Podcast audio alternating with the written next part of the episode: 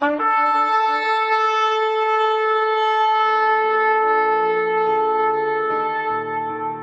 拜是本分，敬拜是机会，敬拜是恩典，敬拜是与神共享天伦。齐来敬拜。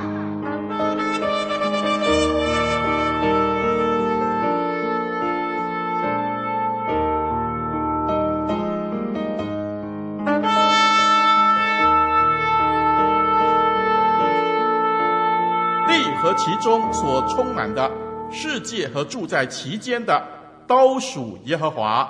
他把地建立在海上，安定在大水之上。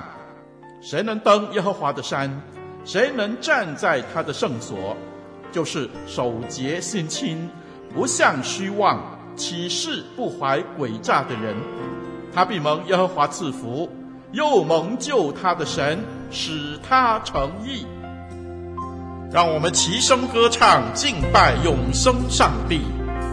主你救赎我们，招聚我们，为你称赞。主我们同心寻求你的国度，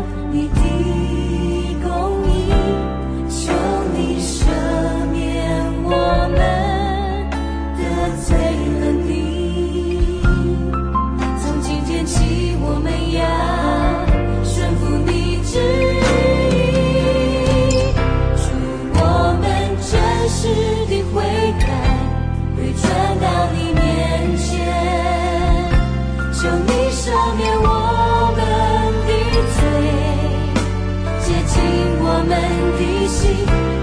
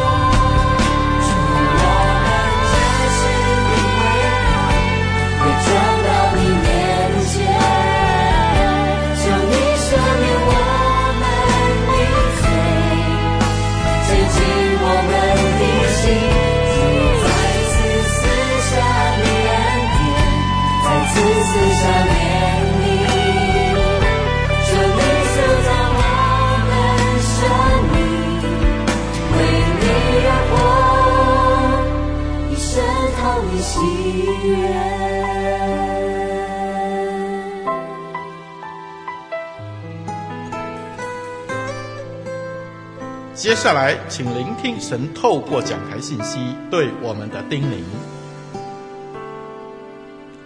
各位弟兄姊妹平安，很高兴我们又在这个平台一起敬拜我们的主。今天我要分享的主题是耶稣的剑。当我们看到剑，马上就会想起武侠小说里面的剑。我想到的是《倚天屠龙记》里面的倚天剑，还有屠龙刀啊。有句名言说：“倚天剑就是倚天一出，谁与争锋？你知道吗？耶稣也有剑，耶稣的剑一出，谁与争锋呢？全地万物都要向他敬拜。在启示录有一间教会，耶稣在写给他们的书信当中，两次提到他自己的剑。这教会就是别迦摩教会。让我们一起来读这段经文：启示录二章一十二节到十七节。”你要写信给别加摩教会的使者说：那有两任利剑的说，我知道你的居所就是撒旦座位之处。当我忠心的见证人安提帕在你们中间撒旦所住的地方被杀之时，你还坚守我的名，没有弃绝我的道。然而有几件事我要责备你，因为在你那里有人服从了巴兰的教训。这巴兰曾教导巴勒将绊脚石放在以色列人面前，叫他们吃祭偶像之物，行奸淫的事。你那里也有人照样服从了尼哥拉一党人的教训，所以你当悔改。若不悔改，我就临到你那里，用我口中的剑攻击他们。圣灵将众教会所说的话，凡人有耳的就应当听。得胜的，我必将那隐藏的吗哪赐给他，并赐他一块白石，石上写着姓名，除了那领受的以外，没有人能认识。让我们一起来祷告啊！主耶稣，我们要啊赞美你，你的话语是大有能力的，请你帮助我们这里每一个人都能够谦卑在你面前。圣灵，就请你恩高你的话语，让我们讲的听的同盟造就。谢谢你听我们的祷告，奉耶稣基督的圣名，阿门。其实，若是约翰在老年的时候，因信仰的缘故被放逐到拔摩岛。他在拔摩岛被圣灵感动，看见了耶稣的异象，而耶稣呢，要他写信，把所看见的、听见都写下来，并传给小亚细亚的七间教会。今天我们来看的是其中一间教会，就是别加摩教会的书信。别加摩城市呢，其实是离呃距离斯美拿城市，在斯美拿城市北部五十到六十公里处，它是位于比较内陆的地方，距离爱琴海岸啊约二十五公里。在公元前两百年前啊，当时的别加摩国王阿特鲁斯和罗马帝国曾经签订和平条约，因为这个条约，罗马帝国让阿特鲁斯国王控制小亚细亚一带的地区，也就是现今的土耳其。所以，别迦摩国王当时就成为那个小亚细亚的头啊，控制那个地区。他跟罗马签订了和平条约。而到了公元前一百三十三年，阿特鲁斯的孙子阿特鲁斯三世继继位，他更进一步的把小亚小亚细亚的领土全部的主权交给罗马帝国，这就成为了罗马帝国全盛时期。那时候，整个土耳其小亚细亚的地区都是属于罗马帝国的。后来耶稣诞生嘛，耶稣过后被钉十字架复活过后，这耶稣的福音也跟着一起在小亚细亚传播开来。福音最先啊传到啊别迦摩城市的时候，当时的别迦摩城市呢，同时拥有各种神明的庙宇和敬拜场所。这个别迦摩这个地方啊，说很多地方都有庙宇哦，有敬拜宙斯的场所，有当时人们认为宙斯是。天空之神嘛，掌管闪电和雷的神。宙斯呢，会用闪电和雷来攻击人。宙斯的庙宇呢，非常的大，在山顶之上。从下面往上看哦，看起来好像有一个很大的宝座在山顶。有人认为啊，这个就是撒旦宝座之处，就是就是指宙斯的庙宇。除此之外，这里也有敬拜葡萄酒之神，喝酒狂欢的人最喜欢这位神，他是戴欧尼修斯神。另外也有掌管五谷丰登的女神，叫做德莫特尔女神。他们认为呢，只要你有缺乏，你就要敬拜这位女神，她就会供应你一切需要。而别迦摩城市也有阿斯克勒庇尔斯的神庙，阿斯克勒庇尔斯女神手拿着蛇杖，他们相信她是医治的女神，所有疾病的医治都是因为这位女神。而如今这个蛇杖啊，成为全世界各个医院的一个标识啊，就是有一个一根。杖，而上面环绕着蛇，就是医治的那个标志。另外，比迦摩人如果觉得缺乏智慧的呢，他们就会敬拜雅典娜女神，他们相信这女神呢会给他们智慧。另外，要得到未来前途人生道路啊的怎么走下去，他们就会敬拜凯撒。凯撒就是罗马皇帝，罗马皇帝自己也有一个神庙，所以被比迦摩的信徒啊，比迦摩的人呐、拿来敬拜。以上就是当时别迦摩城市的情况，而耶稣呢，就叫啊约翰写信，当时使徒约翰写信给别迦摩教会，他就说，你要写信给别迦摩教会的使者，说那有两刃的利剑，说耶稣在这封信自称他自己是拥有两刃利剑，两刃利剑是什么来的？是什么武器？在当时呢，是罗马兵丁所用的一个宽大、两边都很利的剑，是一种武器来的。这这种剑呢，这种武器呢，可以做分割和砍杀。当当时的罗马帝国，这是很厉害、很厉害的军事武器哦。这两刃的利剑呢，在圣经另外一卷书，就希伯来书也被引用哦。希伯来书四章十二节说：“神的道是活泼的，是有功效的，比一刀两刃的剑更快。”就是比那个罗马。兵丁用的武器还要快，耶稣说他是有两刃的利剑，意思也是说他口中说的话语，也就是神的道、神的话，是大有能力的，比罗马政府更有能力和权柄，能砍能杀，能击落撒旦魔鬼在别加摩的作为。因此，别加摩教会啊，别加摩信徒，你们要好好的听耶稣接下来所说的话。十三节，这是耶稣对别迦摩信徒基督徒的称赞哦。在这一节里，耶稣提到两次提到撒旦的座位、撒旦的所住的地方、撒旦的居所。我刚才也提到，别迦摩城是布满了许多神明嘛，而其中呃，宙斯的庙宇就像撒旦的座位那样，甚至啊、呃，这是一般人认为的那个宙斯的庙宇就是撒旦的居所。那时候啊，这个充满邪恶、邪恶势力的地方，基督徒们都要紧紧的抓住信仰。在当时是非常不容易的。当时耶稣提到一个人叫安提帕，他当时是啊别迦摩教会的主教，是使徒约翰差遣这个安提帕到别迦摩教会成为主教的。安提帕主教因为坚守信仰的缘故，坚持相信耶稣，他在主前九十二年被判死刑。安提帕比使徒约翰更早被逼迫，也更早被杀。所以啊，在这里耶稣称赞安提帕是忠心的见证人。安提帕被杀了。别迦摩基督徒了解到，要坚持信仰下去，很可能也会遇到危险，但他们仍然愿意坚守耶稣的名。坚守不只是抓紧耶稣的名，这里还包括坚持信仰，因为耶稣的名就是超乎万民之名，他是万主之主，他比宙斯、比凯撒更加的厉害。坚守耶稣的名，也包括相信耶稣是医治者，耶稣是供应者，耶稣是喜乐的来源。这一切有关耶稣的名呢，跟当时的偶像的崇拜是相抵触的哦。所以，别迦摩信徒在基督徒在这样的情况之下，他们勇敢地抓住耶稣的信仰，即使抵触了当时所有偶像的所有的那个信仰，他们都不在乎，他们没有弃绝耶稣的名。所以，耶稣大大的称赞他们。但到了十四节，耶稣并没有因为他们在艰难环境坚持信仰而就不再责备他们，就像士每拿教会这样，耶稣没有责备他们。但是别迦摩教会，耶稣却责备他们。耶稣严厉的责备，他有几件事责备你，因为他们当中有人服从了巴兰的教训哦。巴兰的事件呢，发生在民数记二十二章。当时以色列人在摩押平原安营，摩押王巴勒看见一大群以色列人心里很不安，于是于是他打发人去找巴兰来为他为巴勒诅咒这些以色列人，因为他听说巴兰啊，他咒诅谁，他啊谁就会受受咒诅；祝福谁，谁就会受祝福。那天晚上呢，耶耶和华神啊，特别的对巴兰说：“你不可去，不可咒诅以色列人，因为那是。”那以色列人是蒙福的，可是后来巴兰还是去了，他还是啊、顺从摩押王巴勒的话去了。他他当他要咒诅的时候，每一次要咒诅就变成祝福，所以他三次咒诅变成三次的祝福。巴勒国王看得出巴兰不能够再咒诅以色列人，他就把巴兰打发走了，巴兰就离开了。但这件事还没有结束哦。巴兰回去过后，民数记二十五章有记录，还有三十一章。他见咒诅不成功，他就设计的让以色列人跟摩押女子和米甸女子行淫乱，诱惑以色列人跟随摩押和米甸的女子，让他们拜巴力坤珥神。在民数记二十五和三十一章都有记录。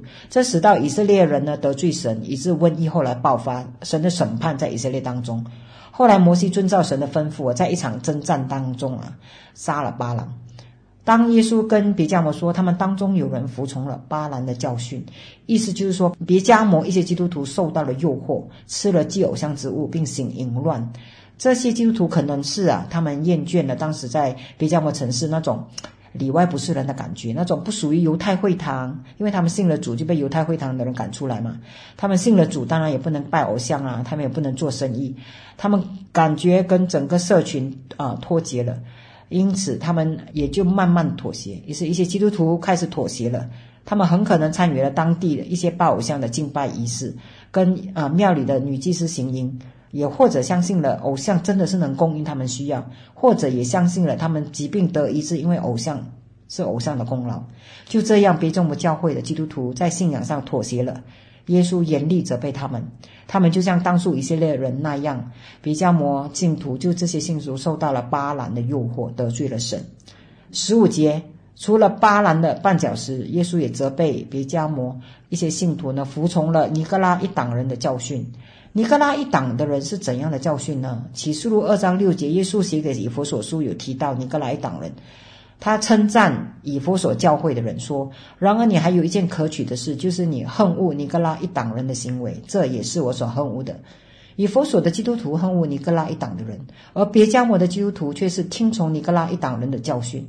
尼各拉一党是当时小亚细亚一群受希腊文化影响的基督徒，这群这一党的人认为肉体是不重要的，人的心灵才是最重要，因此他们鼓吹基督徒在肉体上参加一些淫乱或拜偶像的呃行为，这些都不是罪过。所以综合是四节十五节，耶稣对别迦摩的信徒们的责备，就是他们当中受到了诱惑，拜了偶像，行淫乱，得罪神。不止这样，他们犯了罪过后。自我辩解，就像尼格拉一党人一样，认为肉体犯罪没关系，灵魂得罪就可以了。耶稣对这种态度是严厉责备的吼。十六节，耶稣责备后就命令他们要悔改。同样的剑的主题在这里出现了。为何别迦摩基督徒对于别迦摩教会的基督徒，耶稣要用剑呢？其实这和他一开始自我宣称有两刃的利剑也是相呼应的。别加摩人哈对剑的印象啊非常的深刻，因为这个剑呢就代表罗马政府的权威。别加摩政府呢要啊表示啊，别加摩一般的人要表示对罗马政府的忠心啊。别加摩政府带领小亚细亚效忠罗马政府嘛。而啊，剑呢啊，耶稣就说：“我的剑呢、比罗马政府还要有啊高的权威。你们应该要惧怕我，而不是惧怕罗马政权。所以，这是我认为为什么剑一直在这里出现。耶稣说：你要悔改，你不悔改，我就用口中的剑击攻击他们。他说：你要悔改，再用你哦。你若不悔改，我就临到你那里，也是临到你哦，用你。可是他们说用口中的剑攻击，就是攻击他们。”他的代名词改变了，变他们，表示若坚持不悔改的基督徒，那些不愿意悔改的人，耶稣就用他们来称呼。可见耶稣可能暗示他断绝这些跟这些基督徒的关系，他会用口中的宣剑向他们宣战。因此，耶稣用他们，这是很严厉的责备。若不悔改，他们就要被耶稣的剑刺死。为什么说是刺死呢？因为那时候的官员哦，被称为是罗马的剑。因为罗马的剑，这些官员表示他们有权判死刑，而耶稣口中的话是神的道，也就是神的剑。他同样用这个暗示这个剑哦，来对别教的信徒，他说会做出生与死的判决和审判。耶稣绝不容许基督徒在信仰上妥协，犯罪的基督徒必须要认罪悔改。你不悔改，我就用口中的剑判你死刑。我就是说我不认你们的，这个就是耶稣的意思。十七节，圣灵向众教会所说的话，凡有耳的就应当听。这是指别迦摩教会听了约翰所写的，就要行出来。而耶稣就会给他们两样东西，一个就隐藏的玛纳，另外一个是白石哦，上面刻着名字。隐藏的玛纳是什么呢？古代犹太人的流传说法说，耶利米先知把约柜内盛藏的玛纳的罐子隐藏起来，而弥赛亚来的时候，这隐藏的玛纳要被找出来哦。而在约翰福音，耶稣说：“我就是那位生命的粮，我就是玛纳。”耶稣他自己就是玛纳，他也说：“凡吃了我的，就是吃了我这个生命的粮的，就永远不死。”也就是说有永生。而耶稣自己就是那个玛纳，也就犹太人流传的隐藏的玛纳。弥赛亚来的时候要显出来，耶稣说他就是那个玛纳。而之前以色列人在旷野有玛纳供应嘛，所以这个玛纳就表示神会供应。耶稣自己就是那位玛纳。刚才我描述别加摩基督徒在坚守信仰过后，他们可能会失去一切，他们可能做生意都受影响，他们正在缺乏供应。而耶稣就说：“你们这些悔改的基督徒，你们悔改过后，我会把那个玛纳给你，你们绝对不会缺乏供应，因为我就是那个玛纳，我必供应你们一切的需要。得胜的基督徒，你们不需要担心。”然后，另外他还给白石，白石写着姓名哦。什么是白石呢？白石还写着姓名啊。这个事情是众说纷纭呐，不同的解经家、不同的牧师啊、不同的讲道啊、神学家都有不同的解释。我自己比较接受的是前房角石大学校长乔斯托厄尔博士 Dr. Joe。Stover 的解释，他说白石写着姓名的意思很可能跟帝王宴席有关，因为当时罗马皇帝呢，如果要宴请贵宾，通常用白色的石头，上面上刻上受邀人的名字，而这石头呢，带着受邀人至高无上的荣耀，也就是说，受邀请的人拿着这个白石刻着他的名字，那是很荣耀的。他们去参加罗马皇帝的宴席，而耶稣就用一个让别迦摩信徒、基督徒了解的说法：我呢会邀请你们进入我天国的宴席，我也是给你们这个白石写上你们个别人的名字，只有你们知道这是进入天国的宴席，这个宴席为你们而设的。我邀请你们进入胜过罪恶的基督徒，你们可以进来天国的宴席，一起和我一起欢乐，这是神所赐给他们的福气。好，这是以上我对这个别迦摩教会啊、书信的一个解读。我现在整理一下三个主要的信息的重点。我们能够从这段经文当中学习到哪三样功课呢？第一个，坚守主道的主必称赞。别迦摩城市虽然位于撒旦的居所，有许多偶像庙宇林立，但当中还是有一些基督徒坚守主的名。耶稣特别称赞他们。特别是这里也出出了一位寻道士哦，就是安提帕。在当时的别迦摩信了耶稣的人受到排挤，不止家人不谅解，犹太会堂把他们赶出来，整个社会都啊啊、都相信哦，拜偶像给他们好运，而别迦摩信徒却愿意啊坚持耶稣的名，他愿意坚守下去。可是很多人呢都不能了解这些基督徒所受的苦，很多人都可能会遗忘这些被逼迫的基督徒。在现今这个社会，有很多，啊、现今这个世界，很多基督徒也像别加摩那一些坚守主名的基督徒一样，啊、他们在为信仰而奋斗，也为信仰而受苦。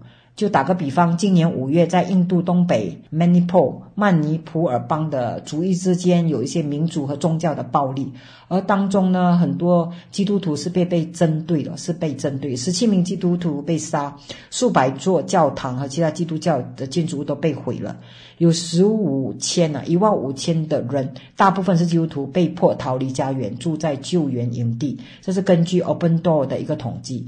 我们这个世界很多国家，现在基督徒的基督徒和教堂们都陆陆续续被逼迫、被迫害，陆陆续续的遇到危机，这是很多在自由国家、一些现今的一些国家无法想象的。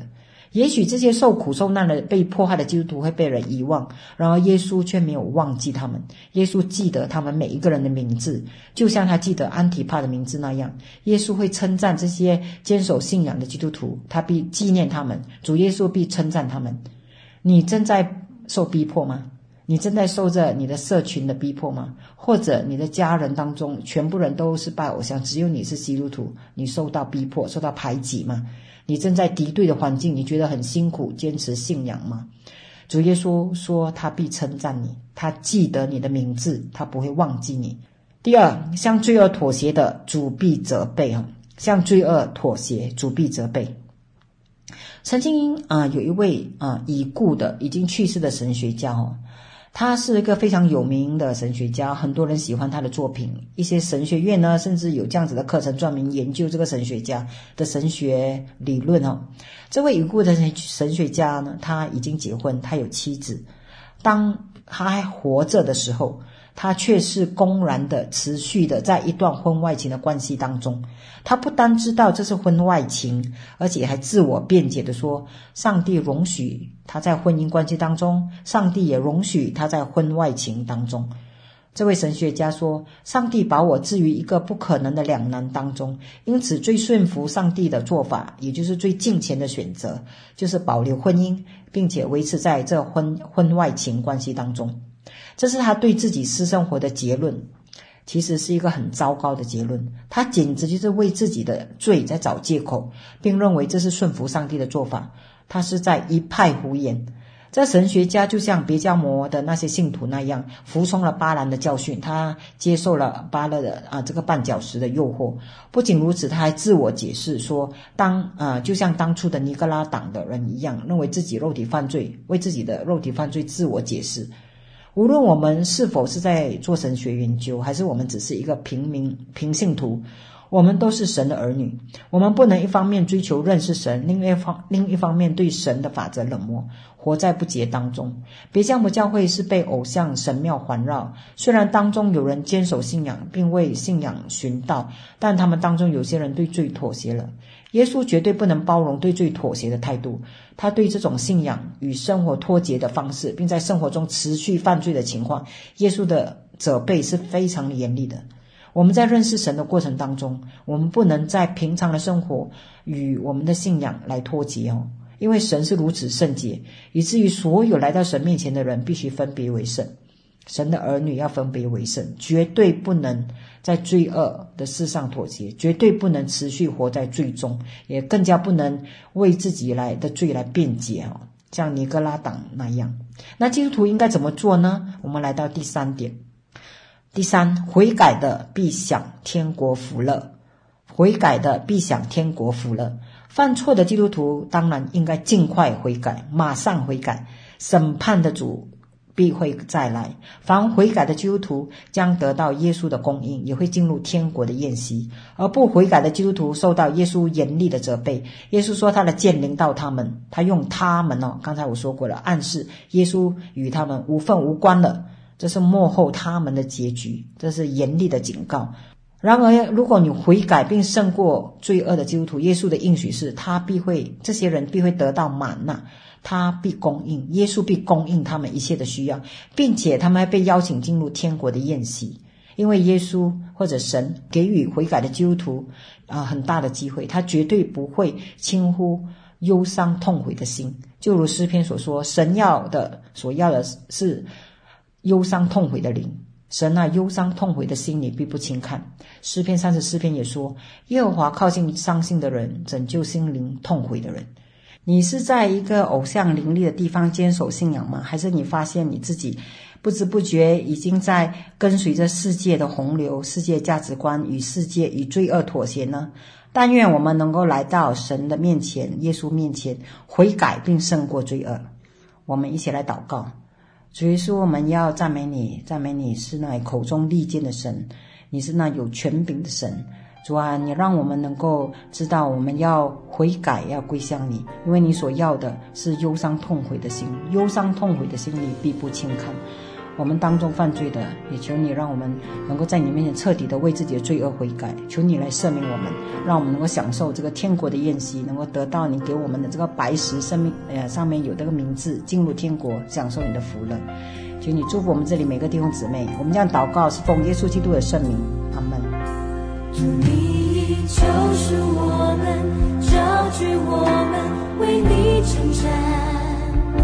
祝我们同心寻找你的国度，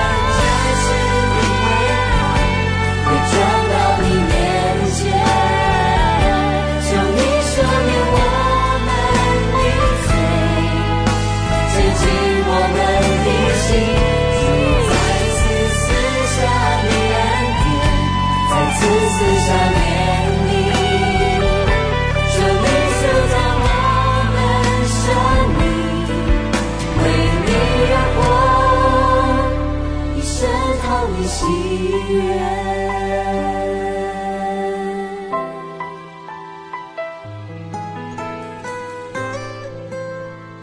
活水之声与您一起线上的敬拜，在此暂告一个段落。我们将在每个星期天与你一同敬拜神，欢迎锁定我们的网址。上帝祝福你。